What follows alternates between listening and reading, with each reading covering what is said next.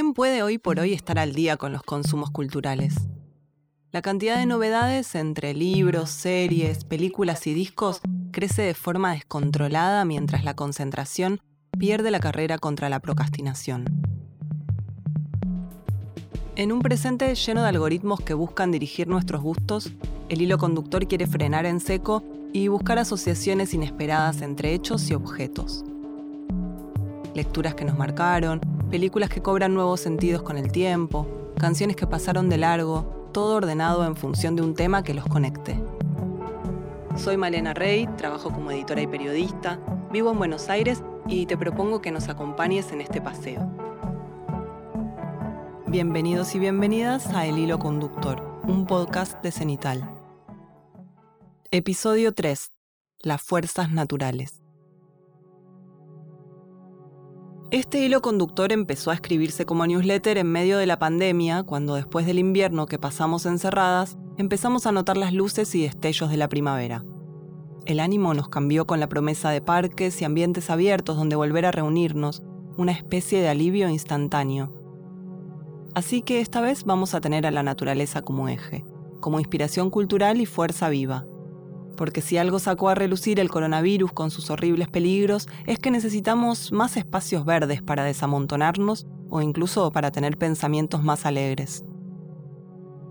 La potencia de la naturaleza es indiscutible y se comprueba fácil cuando, por ejemplo, compramos o recogemos flores y las acomodamos.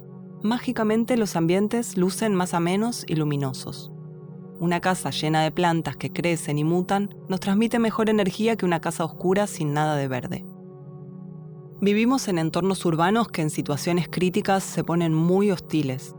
No perdamos de vista que la naturaleza está viva y que mientras nos derretimos la mente delante de la pantalla, las olas siguen rompiendo en las orillas, con su espuma burbujeante y su música de agua. El deshielo de las montañas aumenta el caudal de los arroyos y los brotes de nuevos árboles y yuyos empiezan a asomar con insistencia pese a los incendios.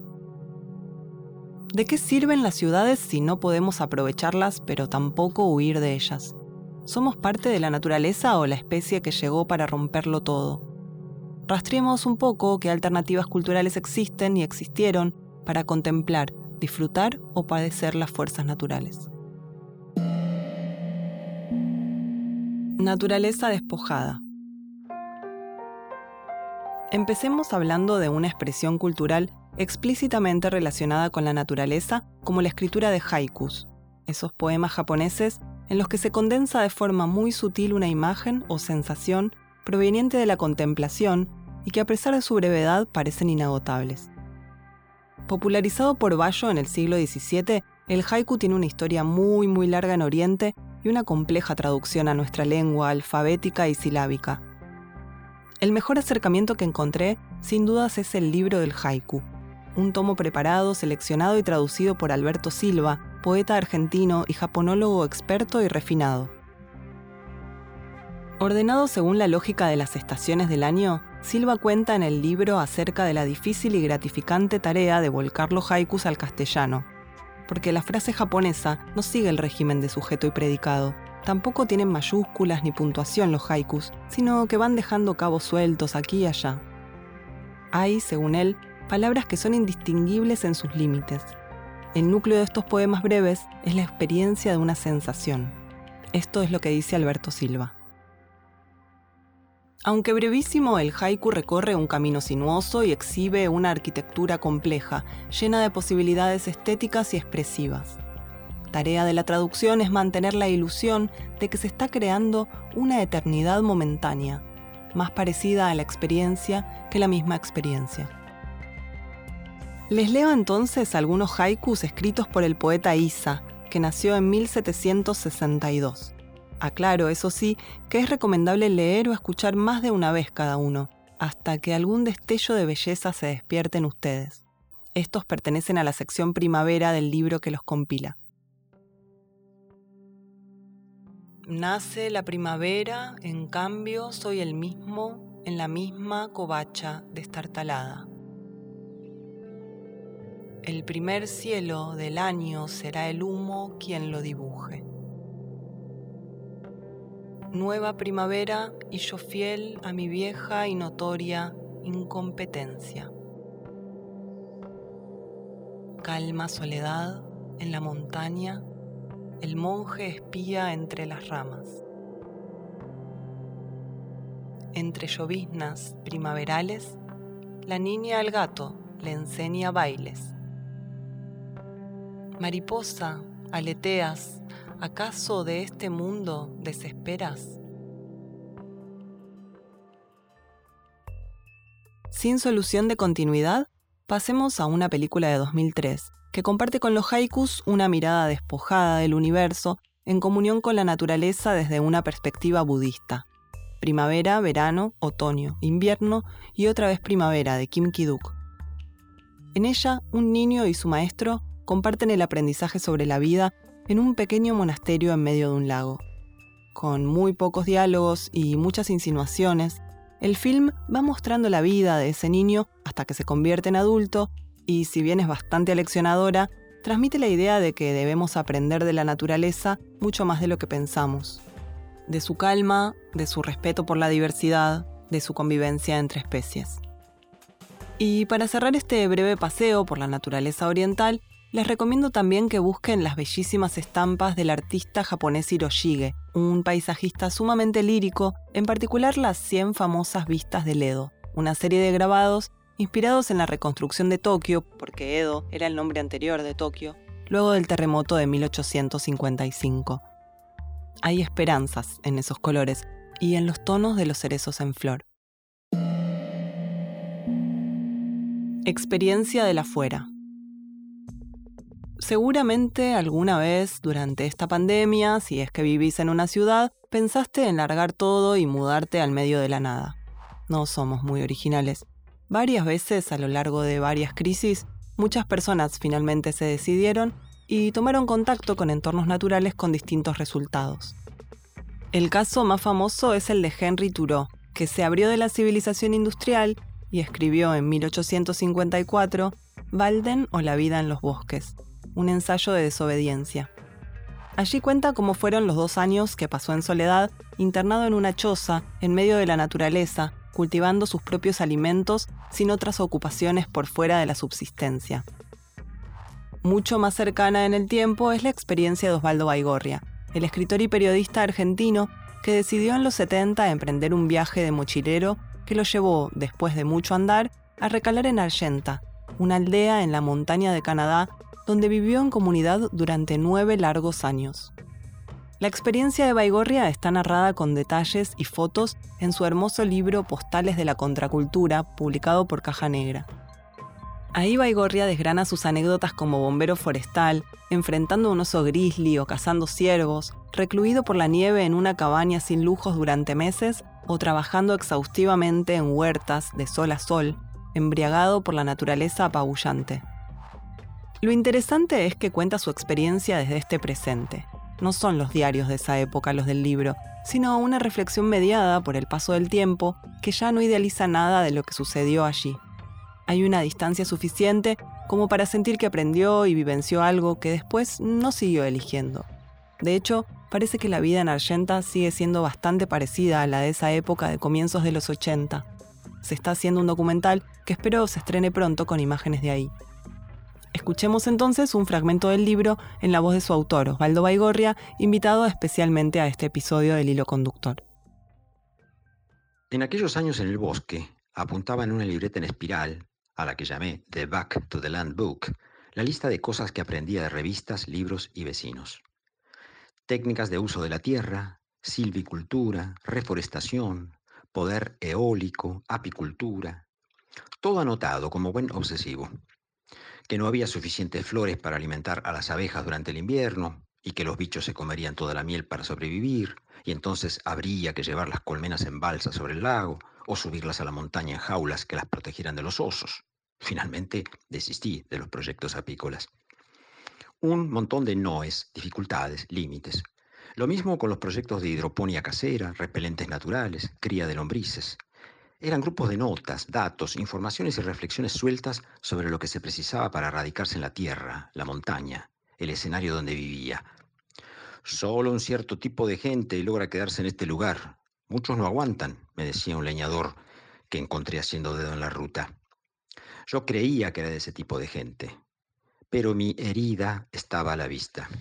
Me sentía inadecuado en relación con otros hombres de la zona, especialmente aquellos que sabían hacer las tareas más prácticas y necesarias para la vida en el bosque. Aprendí a manejar la motosierra y usaba una camioneta de un cuarto de tonelada para ir a cargar leña, pero nunca podía arreglármelas por mi cuenta si surgía un problema serio. Lo máximo que podía hacer era cambiar una rueda o revisar si había aceite en el motor. Leí una cantidad enorme de libros o artículos sobre electricidad, carpintería, mecánica popular, no daba en la tecla ni en la tuerca. En esos años no me pasaba por la cabeza, ni por otro lugar del cuerpo, la idea de trabajar de periodista o escritor profesional. Mi inglés no era suficiente. Tampoco tenía una identidad sólida, ni fluida, de escritor. Ni la buscaba. Estaba capturado por la visión de vivir en y de la tierra. Una vida que tuviera la tierra en su centro. Y no era un asunto tan fácil. Dos películas mainstream se encargan también de mostrar qué pasaría si evadiéramos la vida en sociedades hiperconsumistas. Una es Into the Wild, dirigida en 2007 por Sean Penn y basada en un libro sobre la historia real de un chico burgués que abandona su familia y se interna en la vida salvaje, primero en California y después en Alaska. No quiero generar spoilers, pero deben saber que en Alaska hace mucho, pero mucho frío. Y bueno, sus vaivenes anímicos y alimenticios se llevan buena parte del film. Otra en tono de comedia dramática es Captain Fantastic, con nuestro Vigo Mortensen, en la que interpreta al padre activista de una familia con seis hijos a los que deciden criar sin contacto con el capitalismo, como si eso fuera posible. La película tiene buenos momentos, que exponen cómo sería vivir siendo educados por nuestras madres y padres en la naturaleza, desarrollando autonomía y pensamiento crítico por fuera de las instituciones tradicionales. Mi momento favorito es cuando festejan el cumpleaños de Noam Chomsky, en ausencia de Chomsky, claro, y cuando Vigo en una escena toma mate con total naturalidad. Más allá de los chistes, la película es agradable y amorosa y a la vez deja encendida esa pregunta de qué habría pasado si nos hubieran criado de otras maneras.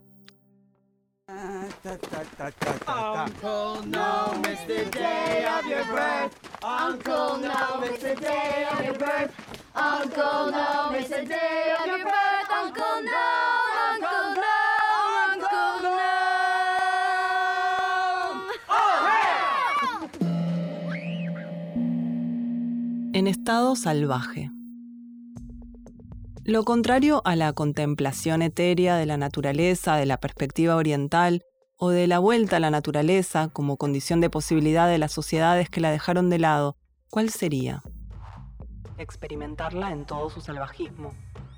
Y ahí el paisaje abigarrado y colorido de la selva se vuelve protagonista. Hay al respecto una novela muy impactante del escritor español Andrés Barba que ganó el premio Anagrama en 2017. Se llama República Luminosa. El libro transcurre en San Cristóbal, una población tropical de algún lugar de Latinoamérica, entre la selva y el río, en la que los niños, misteriosamente, se volvieron violentos e incontrolables. La historia está narrada por un hombre que tuvo como misión desactivar el salvajismo de esos infantes que aterraron a la población y establecieron extrañas y mágicas conexiones con otros niños todavía no cooptados por la selva. Tiene esta novela escenas inesperadas y brillantes de las que prefiero no adelantar nada, Solo decirles que está muy bien escrita, Barba es un autor con un mundo propio, con una literatura con mucho pensamiento atrás que consigue atrapar sin intelectualizar de más. Comparada por su oscuridad y opresión con El corazón de las tinieblas de Conrad, República Luminosa nos habla de un estado de situación preocupante y asilvestrado. Y si Barba se ocupa de los niños y niñas y de la infancia pervertida por la maldad, Alejandro Fadel, el cineasta mendocino, se encarga en su ópera prima de 2012 de los adolescentes. Los Salvajes es una película de fuga, en la que un grupo de menores se escapa de un reformatorio y se interna a pie en una zona cerrada del monte de Córdoba. Son violentos, marginales, y da la impresión de que no tienen nada que perder, por lo que toman decisiones erráticas y establecen lazos inesperados con la naturaleza que los esconde con una gran apuesta por la narrativa visual y con una épica oscura, Fadel mantiene el suspenso al tiempo que va desenvolviendo la intimidad de estos jóvenes. Si no vieron Muere, Monstruo Muere, la segunda película suya, también se las recomiendo. Pasemos a la música. Rastreando en Derivas de la Naturaleza, me topé con un hallazgo Beatle que es un lado B del álbum blanco. ¿Les suena esta melodía? I was dreaming more or less. And the dream I had was true. Parece que antes de su famosísima canción Chello's Guy, Lennon había compuesto esta letra para la misma música. ¿Cómo pasó de ser un hijo de la naturaleza en Rishikesh, India, a ser un chico celoso que empieza a perder el control? Es algo que cada una tendrá que responderse por su cuenta. Lo bueno es que podemos escuchar las dos versiones, ambas hermosas.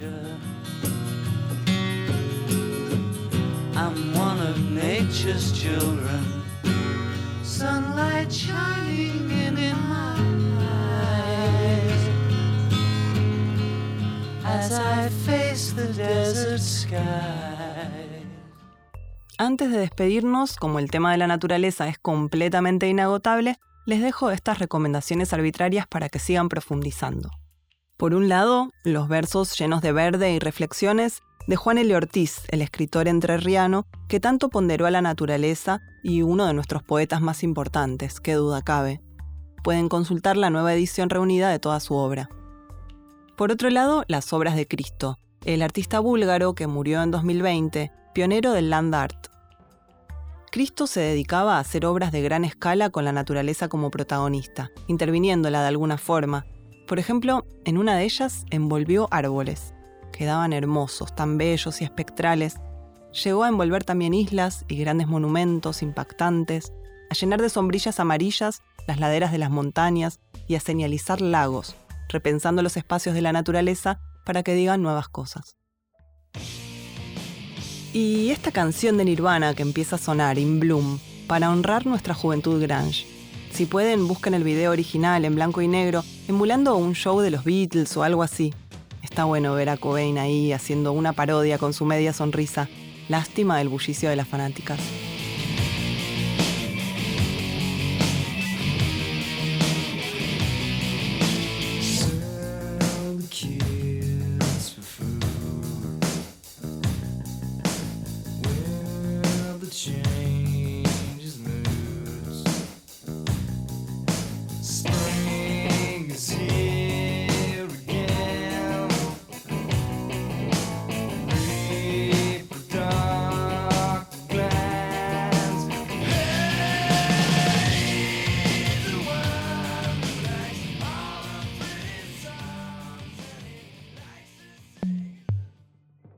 Hasta acá llegamos en esta edición. Podés escuchar los podcasts de Cenital en Spotify, Apple Podcast y todas las demás plataformas. El Hilo Conductor es una producción original de Cenital que fue posible gracias al apoyo de nuestros suscriptores y suscriptoras. Cuenta con guion y narración de Malena Rey, con la producción general de Tomás Bisón y el diseño de sonido de Estudio Red. En este episodio 3 contamos con la voz invitada de Osvaldo Baigorria. Además, te invitamos a seguir a Cenital en sus redes sociales y a suscribirte a sus newsletters en www.cenital.com.